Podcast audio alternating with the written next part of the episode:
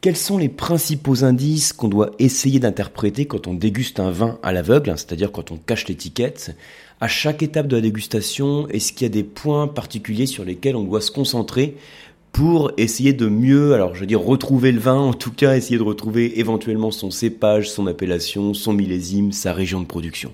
Voilà ce dont on va parler dans ce podcast au travers de deux études de cas. Mais avant toute chose, bonjour à tous, vous êtes sur le podcast du vin pas à pas et je suis Yann de l'école de dégustation Le Coam et des masterclass de la dégustation. Alors pour vous présenter un peu le contexte hein, de ce podcast, j'ai organisé il y, a, pas tellement longtemps un petit concours de dégustation à l'aveugle.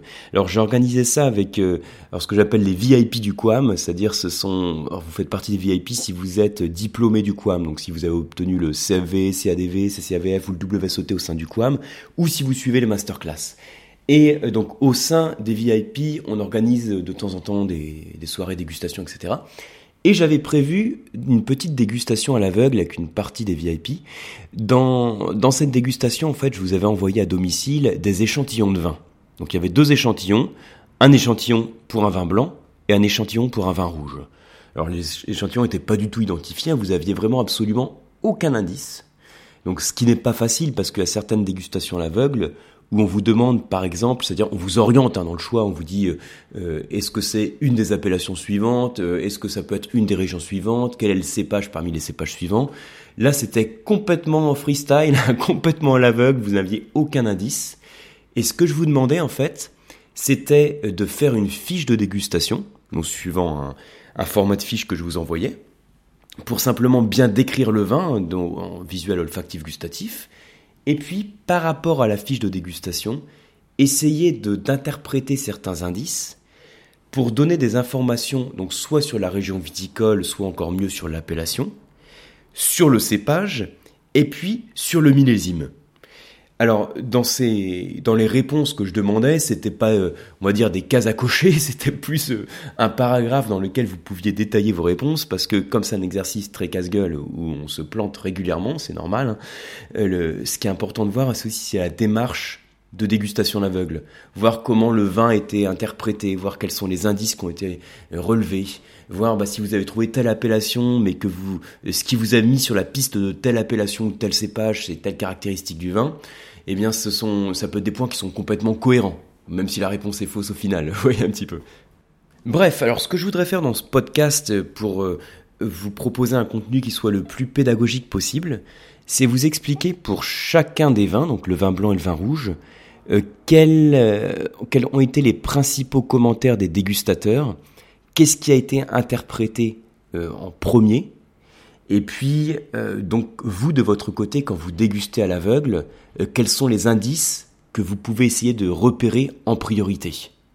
Alors au passage, hein, les dégustations à l'aveugle, vous pouvez en organiser ça, bah, facilement si vous avez quelques amis qui aiment bien le vin, ça s'organise facilement. Chacun ramène sa bouteille, la bouteille est servie à l'aveugle, et puis vous remplissez vos fiches de dégustation. Je conseille, c'est aussi un petit conseil de les remplir en silence. Ça participe pas forcément à la convivialité du moment si vous faites votre votre dégustation entre amis. Mais pourquoi c'est important? C'est parce que dans la dégustation, vous le savez si vous dégustez en groupe, on a tendance à être influencé parce que disent les autres dégustateurs. Donc si quelqu'un dit oh, il a une robe très très foncée, ça me fait penser tout de suite à tel cépage ou oh, je perçois tel arôme, ça doit ça doit être un vin très évolué, tout de suite ça va vous influencer dans l'interprétation du vin. Donc c'est important qu'il y ait un moment de silence dans lequel on établit la fiche, ça peut être de 2-3 minutes, hein, et puis euh, quelques pistes d'interprétation du vin qui soient faites dans le silence. Et ensuite on partage les résultats. Alors, je reviens donc sur la démarche d'interprétation. Le premier vin blanc que j'ai servi, je vais vous le décrire hein, comme, comme les dégustateurs l'ont vu, comme moi aussi j'ai pu le, décrire en faisant ma fiche de dégustation sur ce vin.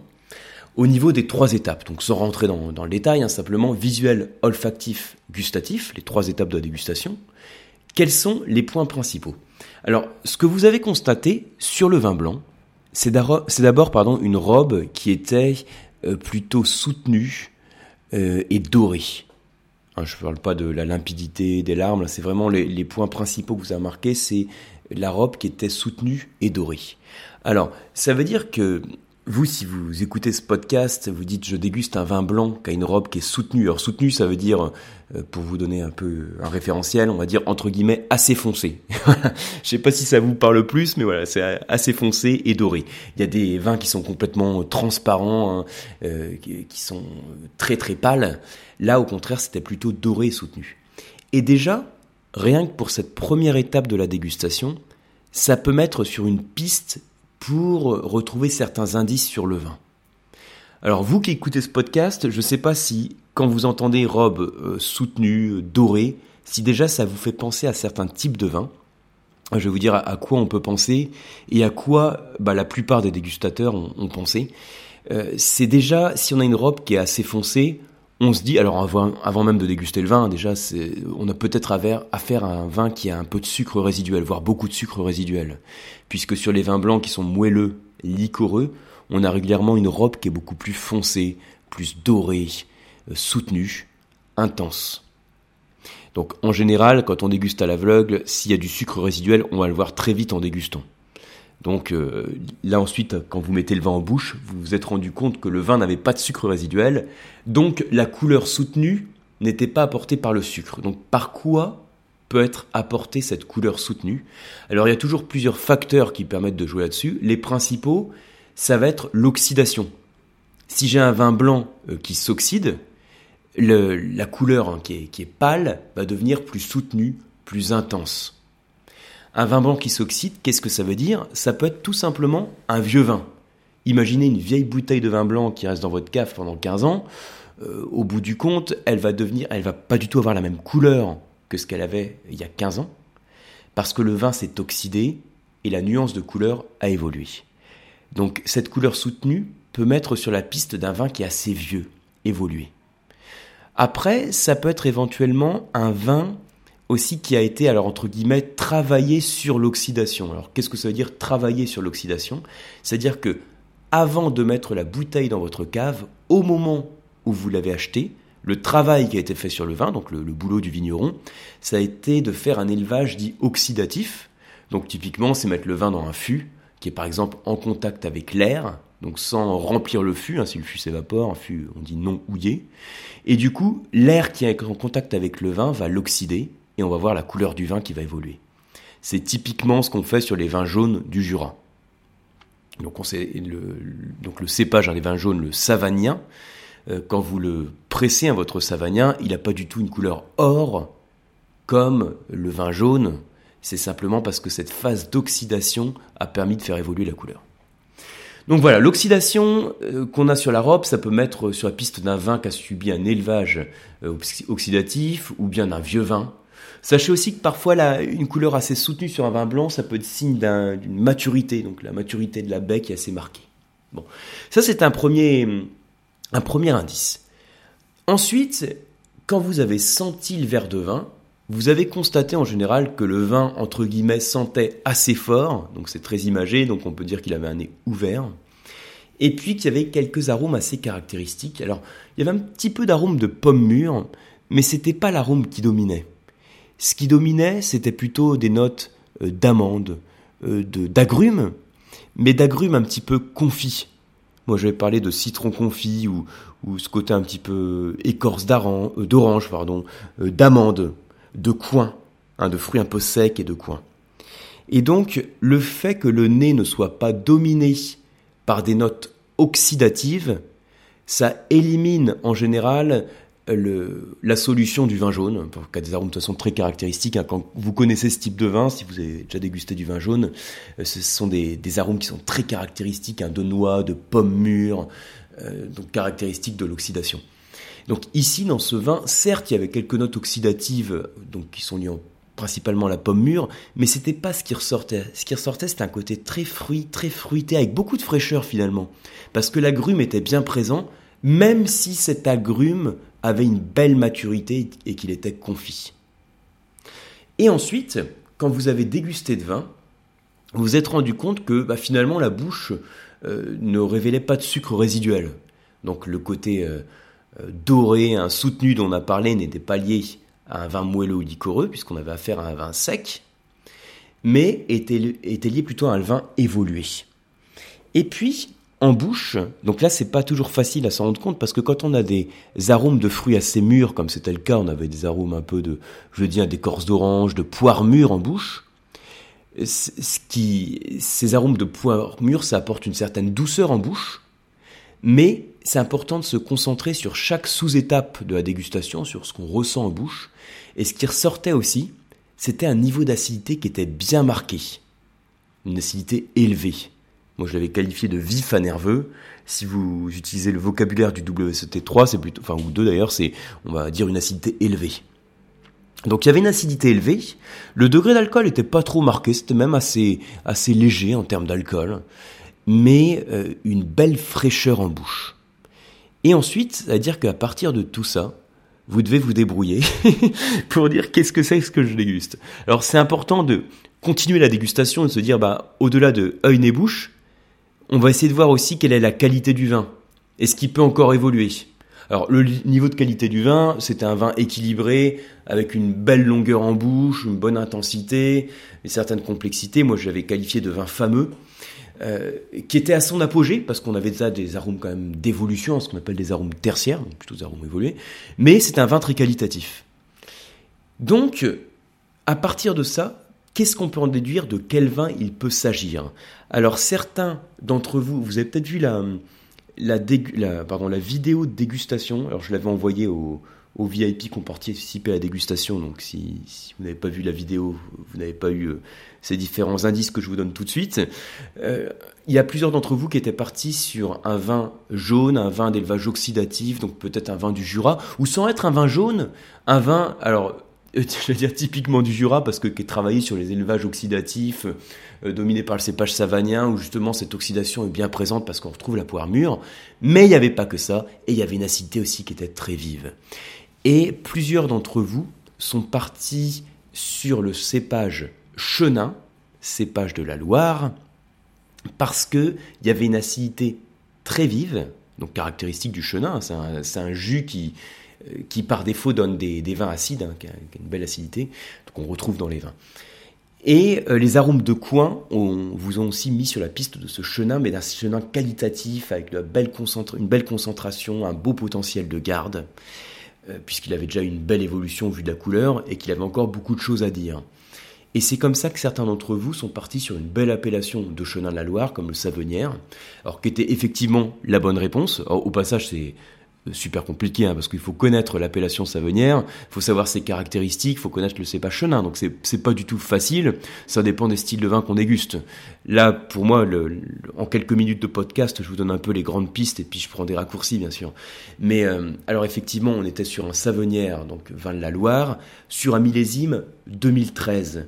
Donc déjà un vin avec une certaine évolution issu d'un chenin avec une belle exposition, une belle maturité, avec des arômes caractéristiques et une belle fraîcheur en bouche. Voilà un petit peu les, pistes. Là encore, je m'adresse, euh, euh, je sais que vous qui écoutez ce podcast, il y a un petit peu tous les niveaux dans le podcast. Il y a des grands débutants, il y a des professionnels du vin, il y a un peu de tout. Donc si vous êtes euh, complètement débutant, que je sais pas chenin, ça vous parle un peu pour la Loire ou pour l'Afrique du Sud, mais que Savenière, vous n'avez pas trop dégusté, vous êtes peut-être un peu paumé par rapport à ce que je vous dis. Mais ce qui est important d'avoir en tête, c'est plus la démarche d'analyse. Et moi, de toute façon, dans l'interprétation, il y avait plusieurs personnes qui, ont dégusté les vinotes, qui avaient, qui n'ont pas dégusté de, France, hein, et puis qui dégustaient plus des vins, on va dire, du monde que des vins de France, donc euh, c'était encore plus compliqué pour eux. Mais quand la démarche de dégustation, on va dire le descriptif du vin et son interprétation, ses pistes d'interprétation sont cohérentes, Déjà, ça montre euh, que vous savez comment euh, pratiquer la dégustation à l'aveugle hein, dans ces grandes lignes. Après, ce qui est important, c'est de pratiquer et de mémoriser les vins. Alors, rapidement aussi quelques mots du coup sur le vin rouge. Il y avait donc un vin rouge également à déguster. Je me suis rendu compte dans les résultats de la dégustation que il avait posé plus de problèmes dans son interprétation. En quelques mots, sur le vin rouge, quand vous l'avez dégusté, euh, donc la plupart des dégustateurs, qu'est-ce qu'ils ont observé? C'était une robe bah, d'intensité, on va dire, soutenue euh, et puis qui était un peu cerise. Alors qu'est-ce que c'est une robe un peu cerise? Euh, on, peut être, on peut dire aussi avec quelques reflets violacés. Donc moi j'utilise le terme cerise hein, sur les fiches de dégustation, sur les fiches masterclass, masterclass pardon, pour dire que ce sont des vins euh, avec une pointe de reflet un petit peu violacé. Donc qu'est-ce que ça veut dire une pointe de reflet violacé hein, Imaginez, vous prenez votre verre de vin rouge, vous le penchez complètement. Vous évitez de le, renverser, mais vous le penchez complètement sur une surface blanche. Et quand vous regardez la pointe du disque, vous voyez que c'est plus pâle. C'est normal, puisque plus on le penche, moins finalement on a de volume euh, de vin. Donc le vin est plus pâle et c'est plus facile d'observer les nuances de couleur. Et quand vous observez une nuance violacée, qu'est-ce que ça veut dire? Ça veut dire que le vin rouge est dans sa jeunesse. Et au passage, quand la nuance est plutôt marron, ça veut dire que ce même vin rouge, ça peut être la même bouteille qui a évolué au cours du temps, ce même vin rouge s'est oxydé et donc il est vieux. Donc la première indication finalement, c'est que le vin doit être plutôt dans sa jeunesse. Ça, à peu près tous les dégustateurs ont été euh, cohérents là-dessus. Alors ensuite, donc pour l'instant, euh, en gros, ça vous donne pas trop d'informations. Hein. Le robe plutôt soutenu, bon, bah, d'accord, c'est pas pas un pinot noir, on va dire, euh, pas un pinot noir d'Alsace en tout cas, qui a des robes beaucoup plus pâles. il est dans sa jeunesse, mais c'est dur d'aller beaucoup plus loin dans l'interprétation.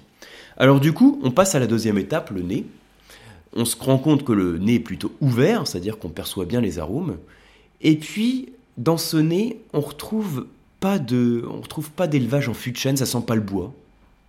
Ça sent plutôt le fruit, le cocktail de fruits, un peu de fruits rouges. Euh, qu'est-ce qu'il y avait des notes un peu de, framboise, de groseille, hein, des fruits rouges assez frais. Euh, il y avait également des fruits noirs avec un peu plus de maturité, je pense au cassis, euh, prunes, euh, quelques notes aussi euh, florales, quelques notes de, violette notamment.